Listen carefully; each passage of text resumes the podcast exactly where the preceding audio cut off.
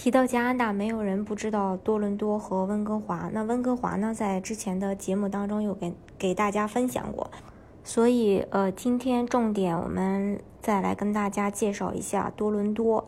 呃，多伦多本身呢，呃，并不是特别大，但是大多伦多地区呢倒是不小。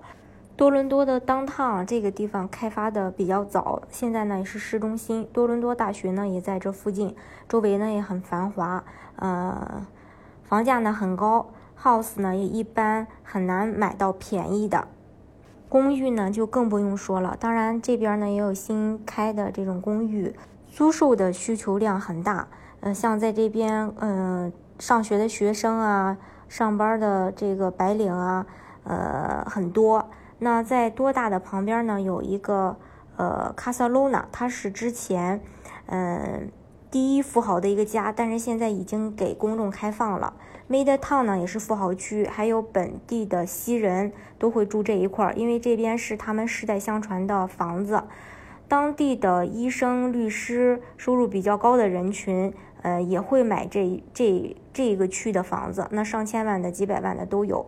再往北的话是北约克，是一个比较哦中心的华人区，当然也有很多老外。交通这边也很便利，有地铁。呃，然后 Highway 沿着地铁旁边的这个，嗯，房价也很高。呃，北约克的东边呢是施加堡，七八十年代移民到加拿大的华人当中，像香港人、福建人、广东人会聚集到这边，然后另外这边还有一些印度人和黑人。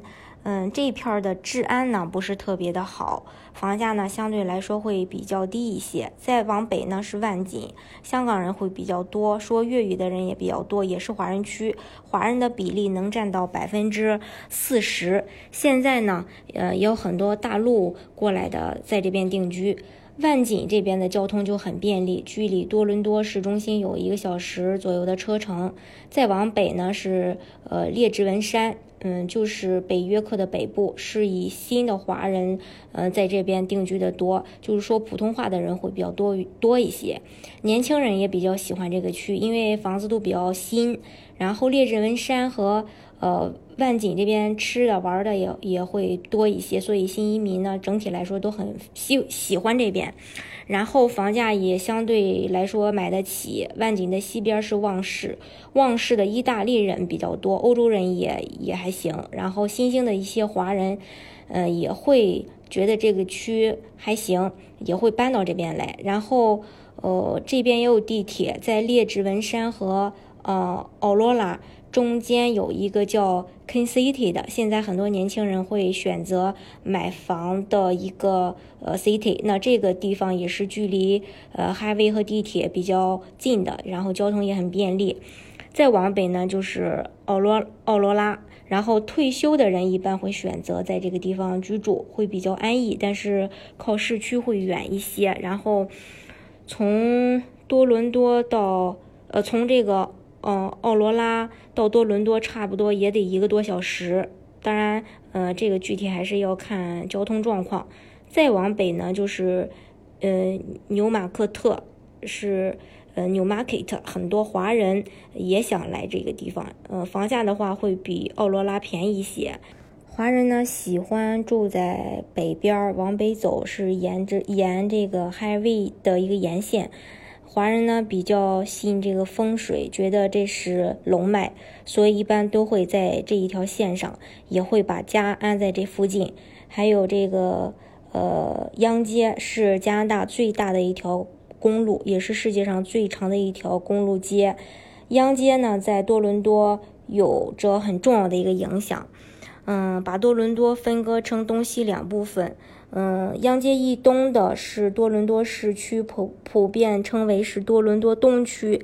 然后华人觉得东边儿呃会比较好，也是也觉得这是一个核心的地方。然后西边呢就是多伦多西区，西边呢，嗯，华人一开始觉得不是特别好，但是现在随着这个旺市也慢慢发展起来了，所以大家也能比较接受了。然后也有华人去旺市定居。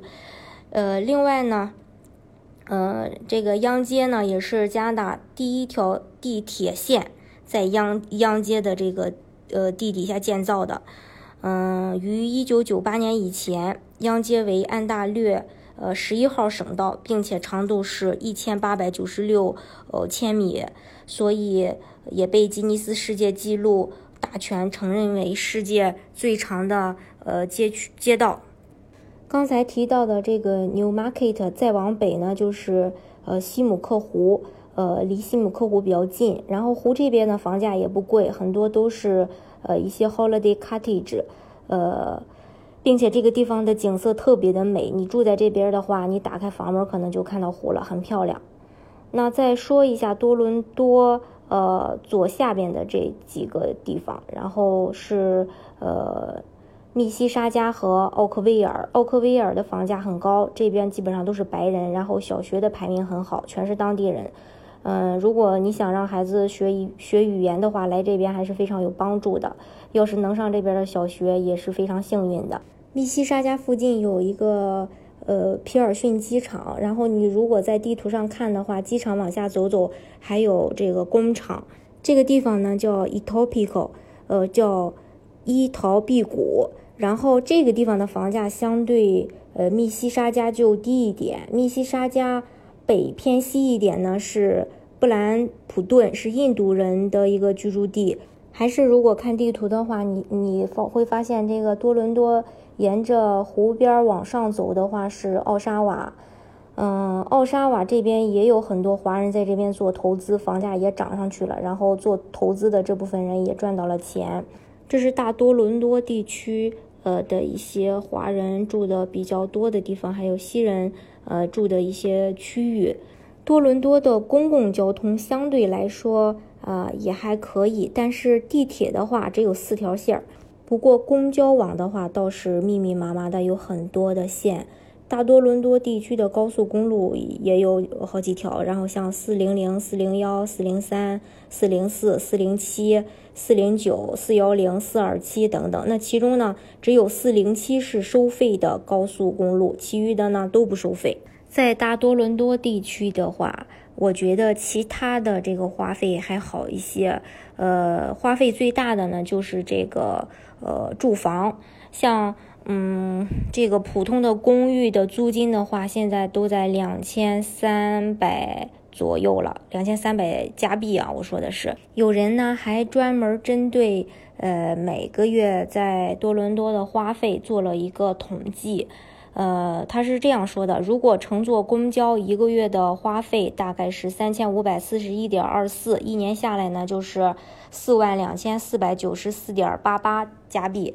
如果自己开车的话，那一个月的花费就是三千八百四十点二三，一年下来的话呢就是四万嗯六千零八十二点七六万加币。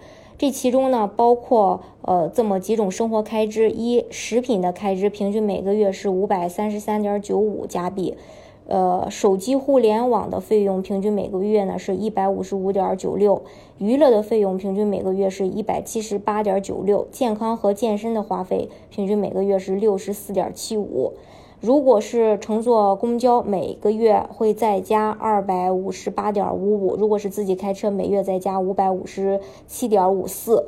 这么算下来的话，嗯，租房的人如果乘坐公交的话，嗯，在二零二零年的多伦多生活下去的话，税前的年收入起码要达到五万五千五百加币，税后的话则是四万两千五百八十四加币。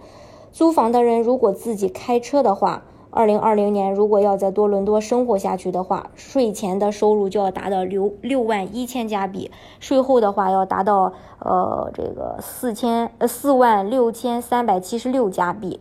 这是针对租房的人。那如果说有房子的人，房主如果说乘坐公交支付包括房子以及其他的生活开销，税前的收入就。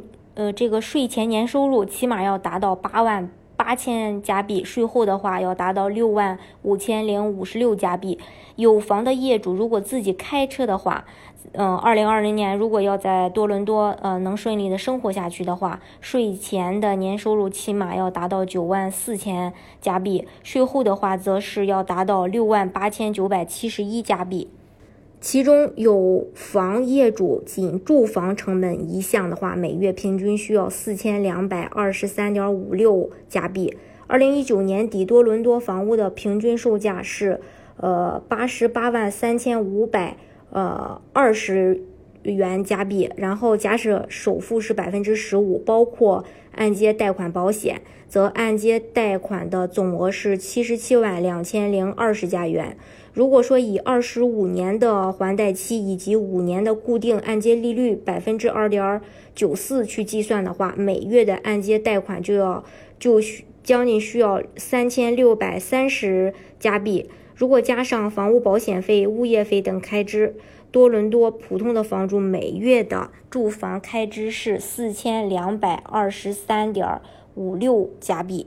通过每年的这个花费啊，我们可以看出这个住房的成本确实是最大的一笔开支。那如果说住房对你来说真的有很大的压力，那你不妨可以选择一下我上面提到的这个一些新兴的华人居住的地区，上下班啊，交通方面的话还是呃比较方便的。